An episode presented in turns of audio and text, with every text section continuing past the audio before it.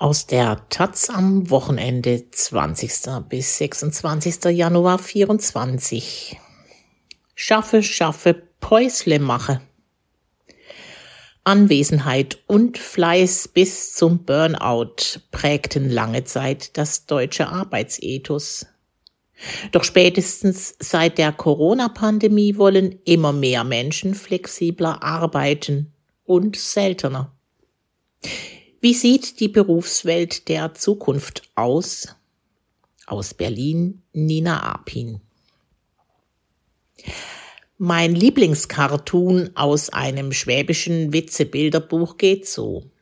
Eine Trauergesellschaft steht zusammen.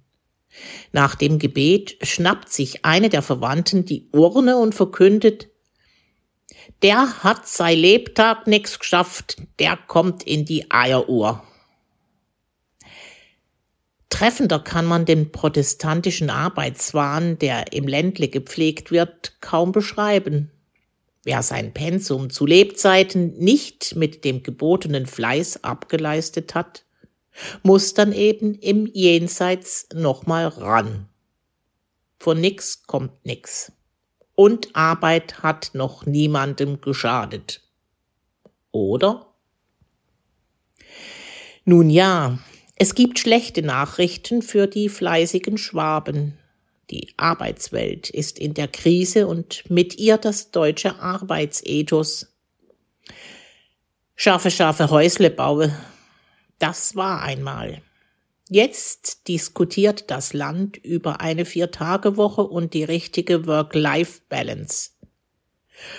Deutsche lieben ihre Arbeit nicht mehr, resümierte NTV nachdem bei der jährlichen Berufestudie eines großen Versicherers kürzlich herauskam, dass nur noch 47 Prozent der Befragten ihren Beruf viel bedeutet.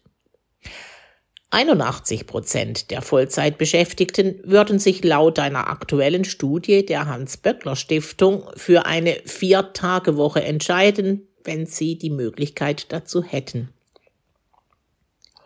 Und laut einer ZDF-Umfrage aus dem Mai 2023 würde von den 18 bis 35-Jährigen jeder fünfte gern seinen Job kündigen.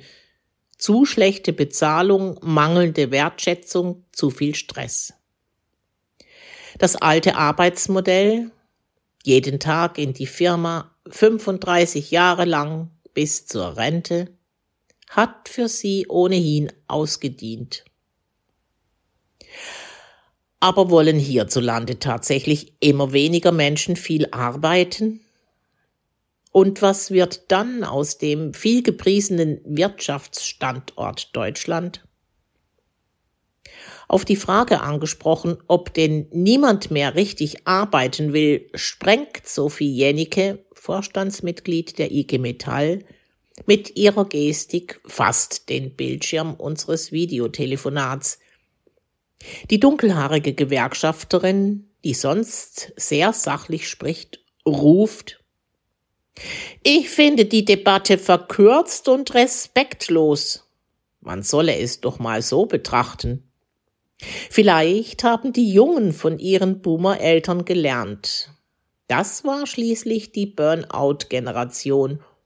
Und deren Kinder sagen jetzt, wir wollen nicht, dass die Arbeit uns krank und kaputt macht. Wir wollen mehr vom Leben.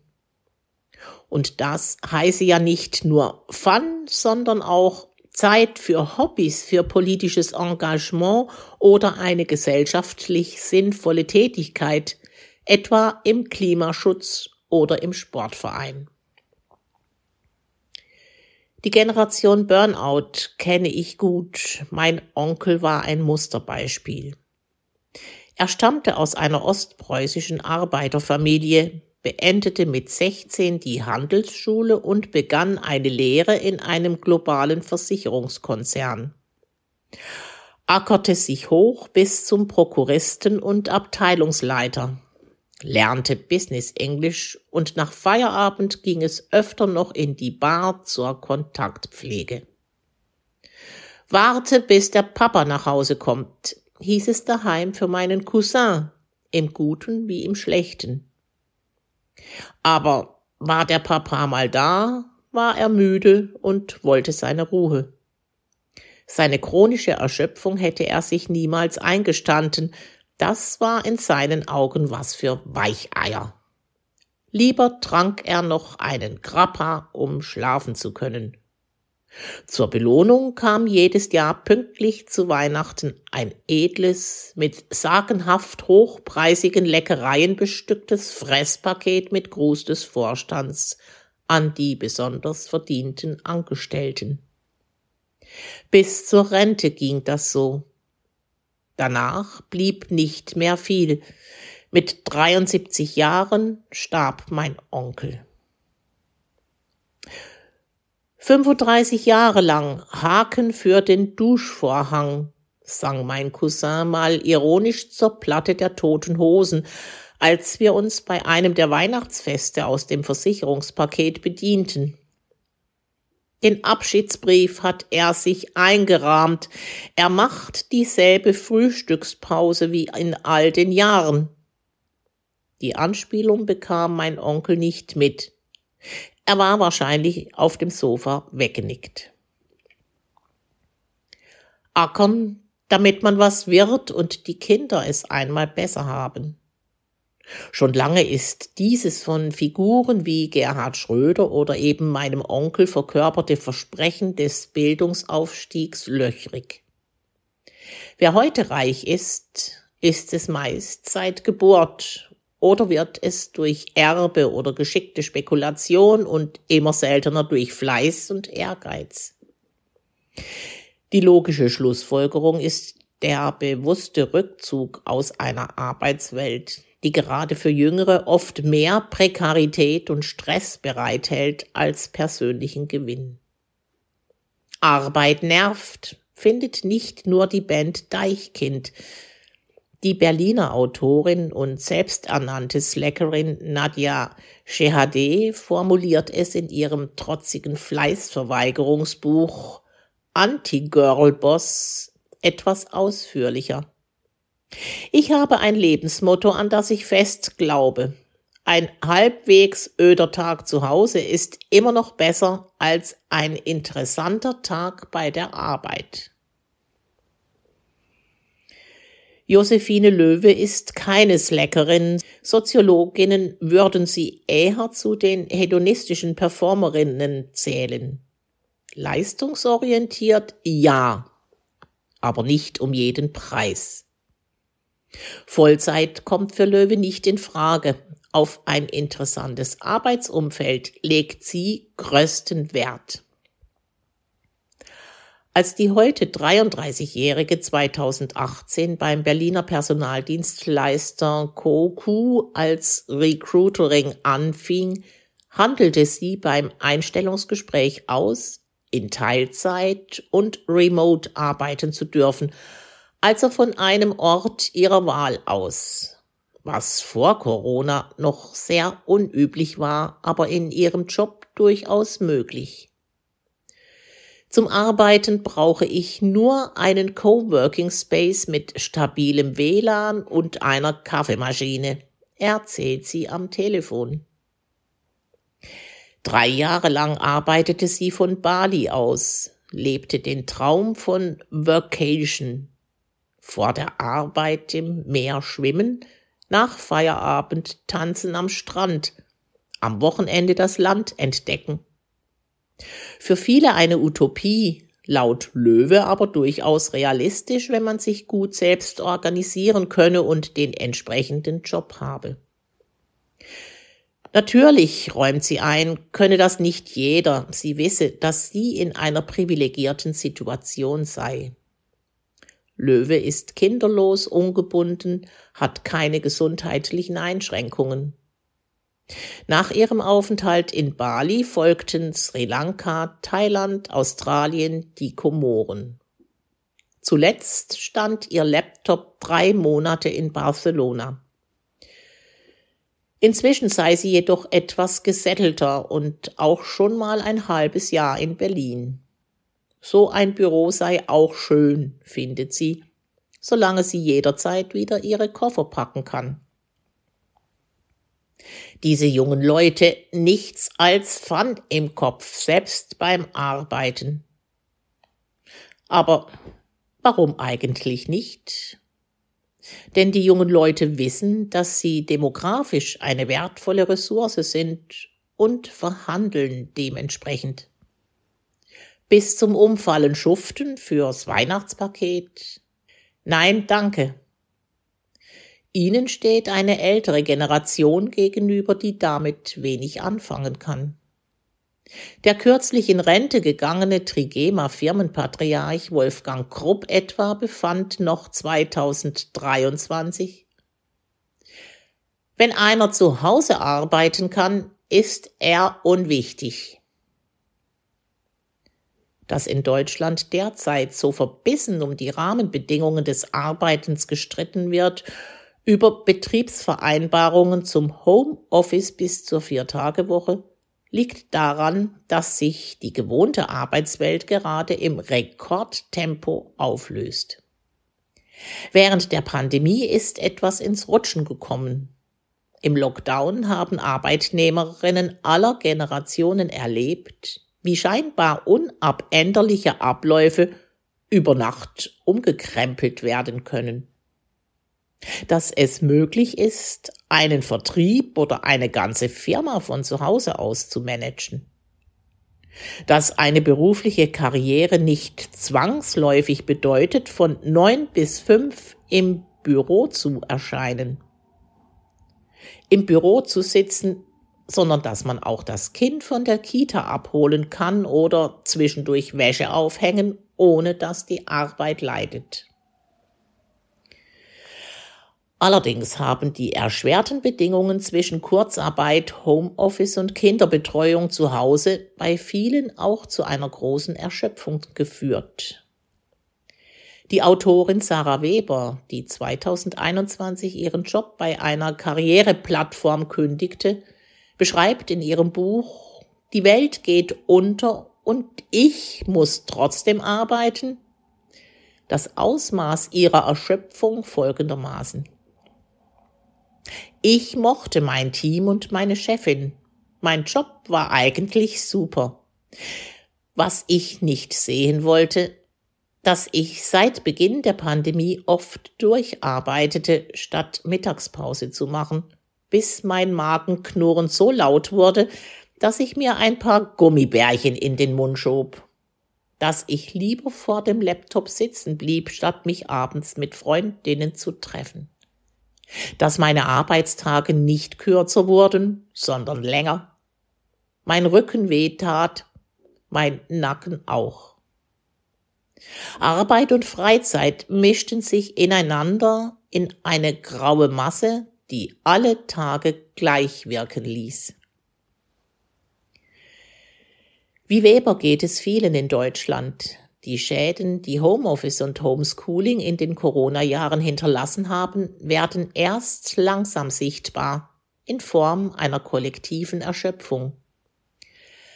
Waren deutsche Arbeitnehmerinnen im Jahr 2015 im Durchschnitt zehn Tage krank gemeldet, waren es im Jahr 2021 bereits 11,2 Tage und 2022 15 Tage. Bei den Ursachen liegen psychische Belastungen mittlerweile an dritter Stelle nach Atemwegs- und Muskel-Skeletterkrankungen. Ein Anfang Dezember veröffentlichter Gesundheitsreport des Dachverbands der Bezirkskrankenkassen zeigte, dass 69,1 Prozent der unter 30-Jährigen und 77,4 Prozent der über 30-Jährigen fünf Tage pro Woche arbeiten. Die meisten, egal ob Berufsanfänger oder schon länger im Geschäft, wünschen sich laut Report aber eine Abkehr vom Vollzeitjob. Man könnte also sagen, seit Corona sind die deutschen Arbeitnehmerinnen gleichzeitig euphorisiert und erschöpft. Für manche ist der Traum von Vereinbarkeit von Familie und Beruf wahr geworden. Wie für meine Kollegin, die bei der Weihnachtsfeier mit glänzenden Augen davon erzählte, wie viel besser ihr Leben durch das Arbeiten im Homeoffice geworden sei. Manche aber konnten gar nicht schnell genug zurück ins Büro. Sie fühlten sich zu Hause einsam und überfordert.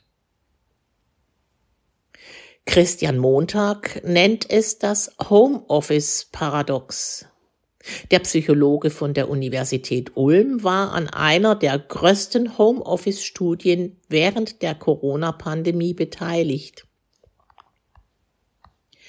Mit mehr als 8000 Teilnehmerinnen aus acht europäischen Ländern.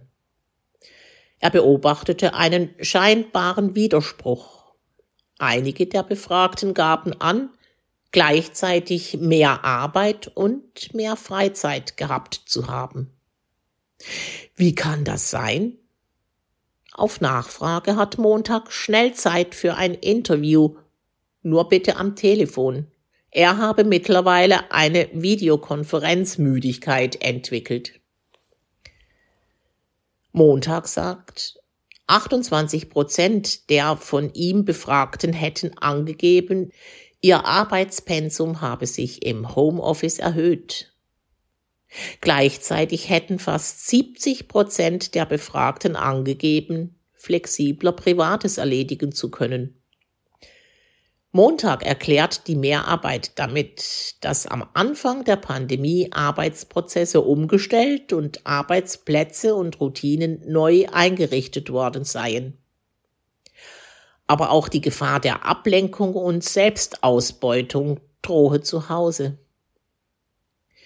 Viel Zeit sparten Arbeitnehmerinnen durch den Wegfall der Anfahrtswege. Auch Arbeitgeberinnen sparten teure Büroflächen. Unterm Strich habe für die Befragten aber die Zufriedenheit mit dem Arbeiten von zu Hause überwogen. Das Homeoffice wird bleiben, glaubt der Psychologe. Es habe die Arbeitskultur nachhaltig verändert. Mehr Vertrauen, weniger Kontrolle. Eine gewisse Präsenz im Büro bleibe dennoch wichtig. Wir sind soziale Wesen, der persönliche Austausch ist durch nichts zu ersetzen. Unter den von ihm Befragten seien die am zufriedensten, die zwei oder drei Tage im Homeoffice arbeiteten. Für Christian Montag selbst gilt nicht mehr als zwei digitale Besprechungen pro Tag. Mindestens ein Tag konzeptuelles Arbeiten ohne Termine und regelmäßige Zeiten im Büro. Von der Idee, die Regeln der Arbeit noch weiter zu lockern und etwa die Arbeitszeit für alle zu reduzieren, hält der Psychologe allerdings wenig. Dazu haben wir zu viel zu tun, findet er. Schließlich lebten wir in einer wachstumsorientierten Gesellschaft. Doch die Lockerung während der Pandemie hat bei den Beschäftigten weitergehende Sehnsüchte ausgelöst. Der Ausbruch aus der gewohnten Arbeitsroutine und Existenzängste in krisengeschüttelten Branchen wie der, wie der Gastronomie führten dazu, dass viele sich auf einmal vorstellen konnten, sich beruflich neu zu orientieren oder generell weniger zu arbeiten. Jenseits der Frage Homeoffice oder Büro erfasste viele eine veritable Sinnkrise, wozu sich abstressen und immerzu so viel arbeiten, Produktüberschüsse und CO2 produzieren, wenn wir vielleicht alle mal einen Gang runterschalten sollten?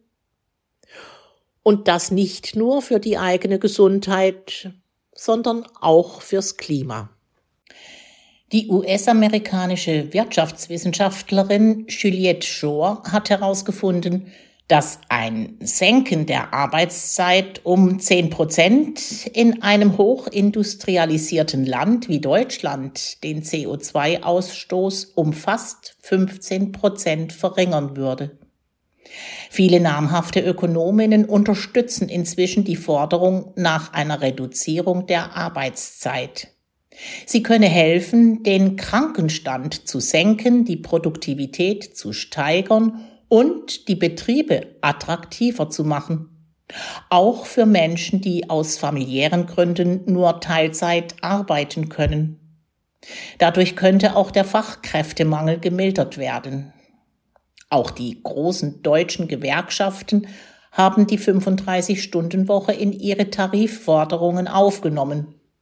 Und im Januar startete ein Pilotprojekt mit 50 Unternehmen aus verschiedenen Branchen, die, wissenschaftlich begleitet von der Uni Münster, für ein halbes Jahr die Arbeitszeit bei gleichem Gehalt auf vier Tage reduzieren. Die Idee hat aber auch entschiedene Widersacher in Wirtschaft und Politik. Vor allem Vertreterinnen der alten Arbeitswelt glauben immer noch, dass die Covid-Periode keine Zäsur war, sondern nur ein Ausreißer und dass jetzt wieder alles werden kann und muss wie zuvor. Kontrolle statt Vertrauen, Präsenzkultur statt New Work.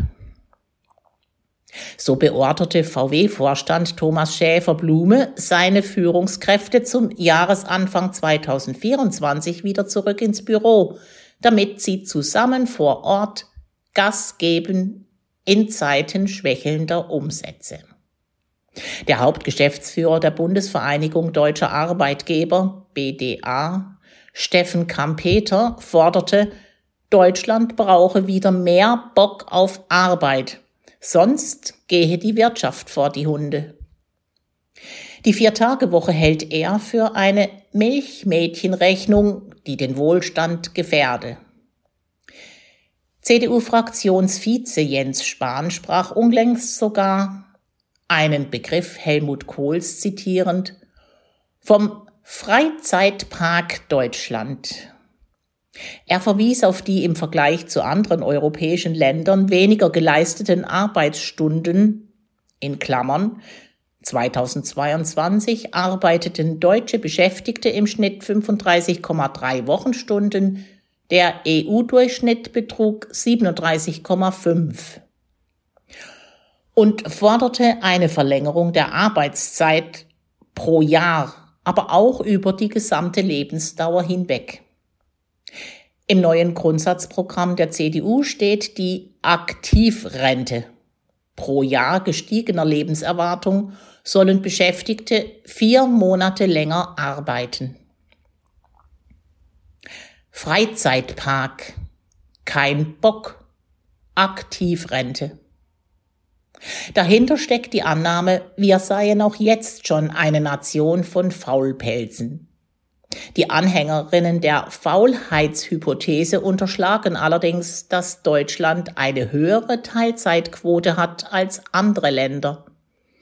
Vergleicht man nur die Vollzeitarbeitsverhältnisse, liegen die Deutschen mit 40,5 geleisteten Arbeitsstunden die Woche voll im EU-Durchschnitt. 40,6 Stunden. Auch Sophie Jennecke von der IG Metall widerspricht beim Videotelefonat vehement. Die Deutschen würden nicht weniger leisten, vielmehr habe die Arbeitswelt sich immer mehr verdichtet. Die Produktivität, also das Verhältnis zwischen Arbeitseinsatz und Wertschöpfung, sei in Deutschland vergleichsweise hoch um den Preis, dass immer mehr Leute längerfristig erkrankten, vorzeitig aus dem Erwerbsleben ausschieden und dann weniger Rente bekämen. Es gibt ein großes Bedürfnis nach Entlastung, sagt sie. Und der Gesetzgeber wäre gut beraten, Maßnahmen zur individuellen und kollektiven Arbeitszeitverkürzung zu unterstützen. Die IG Metall hat für ihre Mitglieder 2018 einen Ausgleich erstritten, die tarifliche Freistellungszeit. Wer in Schicht arbeitet, kleine Kinder hat oder Angehörige pflegt, kann wählen. Ein zusätzliches Entgelt oder acht freie Tage mehr. Das Instrument sei ein Erfolg, meint Jennecke, jedes Jahr nehmen es rund 400.000 Beschäftigte in Anspruch. Gerade die Schichtarbeitenden entscheiden sich mehrheitlich für mehr Freizeit. Arbeitszeitreduzierung ist kein Produktivitätskiller, im Gegenteil, sie sichert langfristige Beschäftigung, erklärt Sophie Jennecke. Trotzdem, wenn in den kommenden Jahren die Babyboomer-Jahrgänge in Rente gehen, könnten bis 2035 rund 7,5 Millionen Menschen auf dem Arbeitsmarkt fehlen. Wenn die verbliebenen Arbeitnehmerinnen nicht mehr Vollzeit arbeiten wollen, wer soll dann die Arbeit erledigen? Offenbar ist es anders gekommen, als Karl Marx sich das gewünscht hat. Technisierung und Maschinen haben uns nicht von der Arbeit befreit. Laut dem kürzlich veröffentlichten Fachkräftereport der Deutschen Industrie- und Handelskammer kann bereits jeder zweite Betrieb offene Stellen zumindest teilweise, nicht besetzen. Wir sind also keine Arbeitsgesellschaft geworden, der die Arbeit ausgeht und die sich ihres Sinns beraubt, um eine leere Mitte dreht, wie die Philosophin Hannah Arendt befürchtet hat.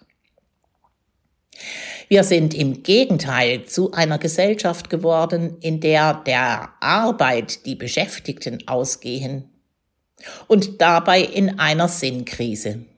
Eine Flut englischer Begriffe von Quiet Quitting, Dienst nach Fortschrift, bis Coffee Badge ging, pro forma morgens einstempeln und dann Kaffee trinken gehen, beschreibt die in der Arbeitswelt grassierende latente Unlust, wie der Autor Matthias Kreffrath es ausdrückt. Niemand möchte zurück zu einer zerstörerischen Arbeitskultur, Arbeit um der Arbeit willen, das war einmal. Selbst im mittelständischen Handwerk, dem Hort der deutschen Fleißkultur, will man inzwischen mehr Freizeit.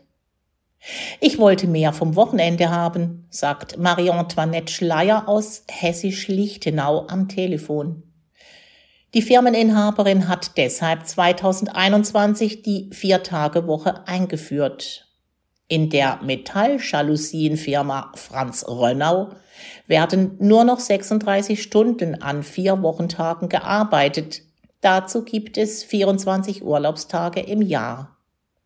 Ich habe gelesen, dass es das in Skandinavien gibt und wollte es ausprobieren, erzählt sie. Freitags hat der Laden jetzt zu, die Kunden hätten sich inzwischen daran gewöhnt, die Arbeitnehmerinnen auch. An den vier Tagen seien alle produktiver.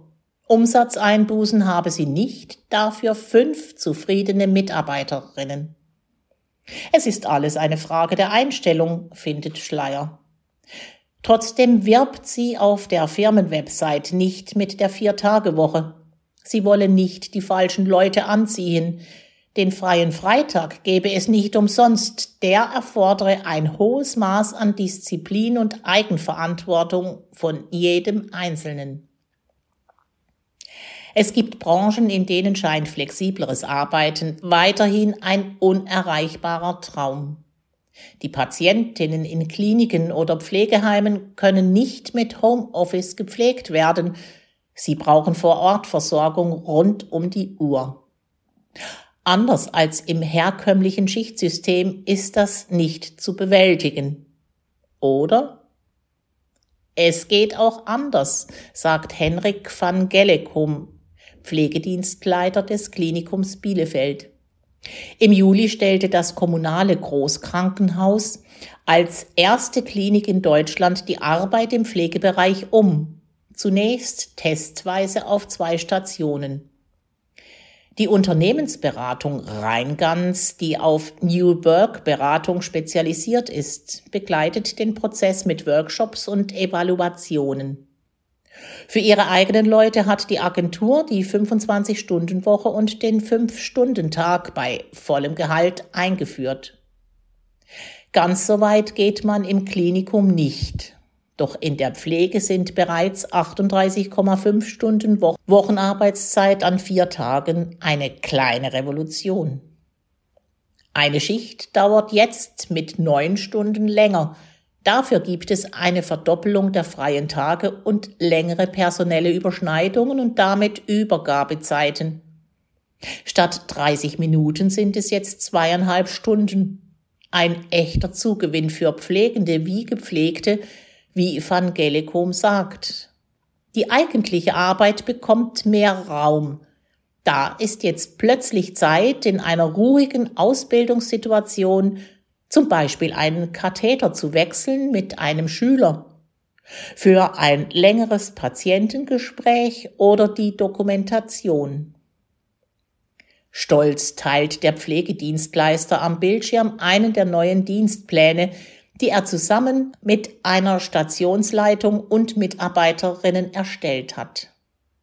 Eine Vollzeitkraft hat jetzt nicht mehr elf Tage Dienst am Stück und dann drei Tage frei, sondern je nach individuellem Bedarf einen bis sechs Tage Dienst und dann ebenso viele Tage frei. Ein enormer Freizeitgewinn, der allerdings auch viel Selbstorganisation verlangt.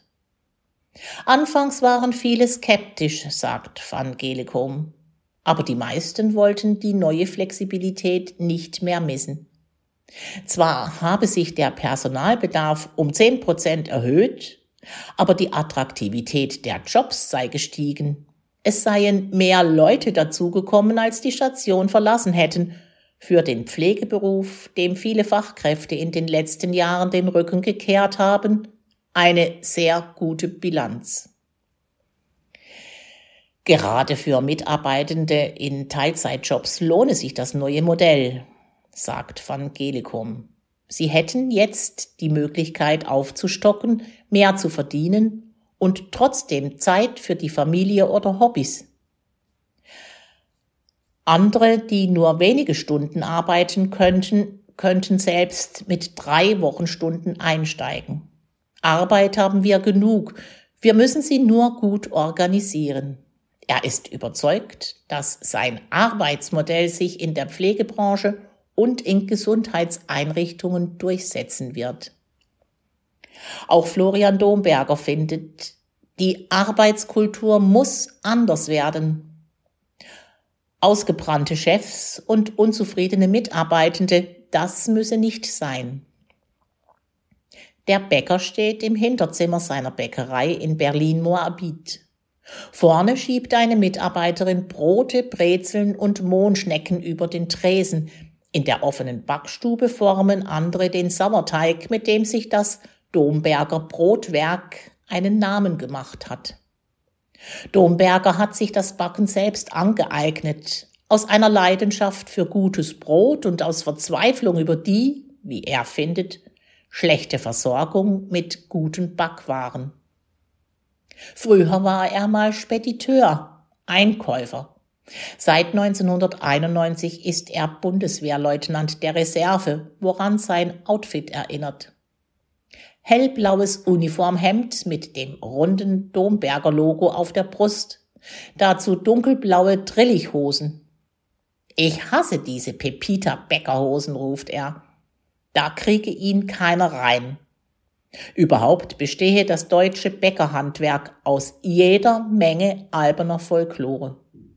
Wo bitte stehe zum Beispiel geschrieben, dass ein Bäcker zu nachtschlafender Zeit in der Backstube stehen müsse, um ein Roggenbrot in den Ofen zu schieben?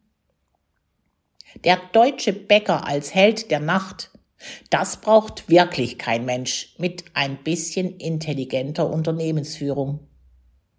Dombergers Trick ist das handwerkliche Backen mit Natursauerteig. Auf tiefgefrorene Teiglinge oder künstliche Triebmittel verzichtet er. Das sei nicht nur besser für die Gesundheit, sondern verschaffe ihm und seinen Mitarbeiterinnen bei guter Planung auch mehr Luft. Durch die sehr langen Gehzeiten können die Backwaren abends in Ruhe vorbereitet werden für das Einschießen am Morgen. Um 6 Uhr beginnt im Brotwerk die Frühschicht.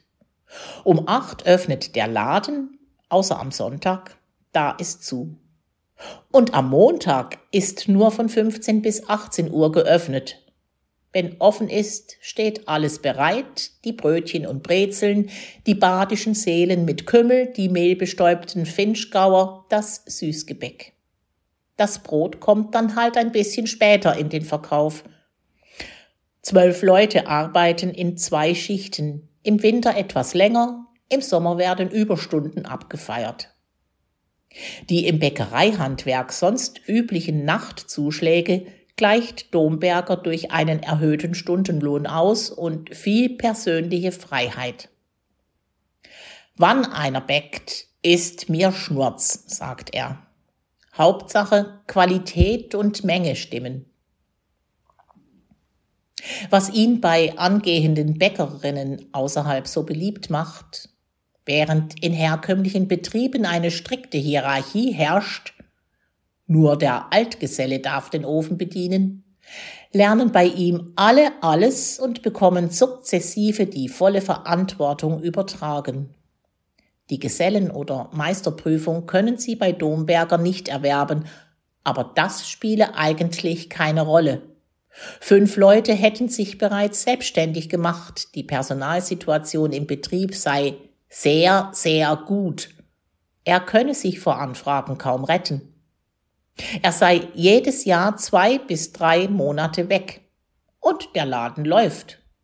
Er breitet die Arme aus. Geil.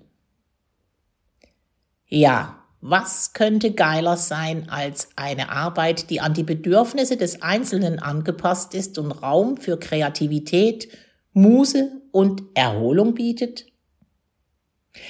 Bei den Worten Kreativität und Erholung hätte mein Onkel vermutlich die Augen verdreht.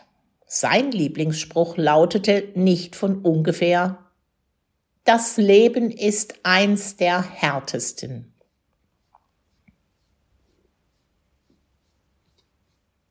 Doch mit schmissigen Sinnsprüchen lassen sich viele heutige Arbeitnehmerinnen nicht mehr abspeisen. Dafür ist die Mehrheit von ihnen zu erschöpft von der alten Arbeitswelt und zugleich fasziniert von den Möglichkeiten eines flexibleren und selbstbestimmteren Arbeitens. Die Krise der Arbeit wird nicht mehr weggehen. Sie ist keine bloße Corona-Folge, sondern Teil eines größeren Umbruchs. Prognosen zufolge wird künstliche Intelligenz in Industrienationen bis zu 60 Prozent der Jobs verändern. Und der Klimawandel wirft mit zunehmender Dringlichkeit die Frage auf, ob Produktivität und Wirtschaftswachstum auch in Zukunft noch die wichtigsten Kennzahlen sein werden. In dieser Lage ist es sogar eher beruhigend, dass sich viele Beschäftigte im arbeitsfixierten Deutschland offenbar ganz gut ein Leben abseits der Arbeit vorstellen können. In dieser Lage ist es sogar eher beruhigend, dass sich viele Beschäftigte im arbeitsfixierten Deutschland offenbar ganz gut ein Leben abseits der Arbeit vorstellen können und darüber nachdenken, wie ein produktives Leben und Arbeiten ohne Eieruhr aussehen kann.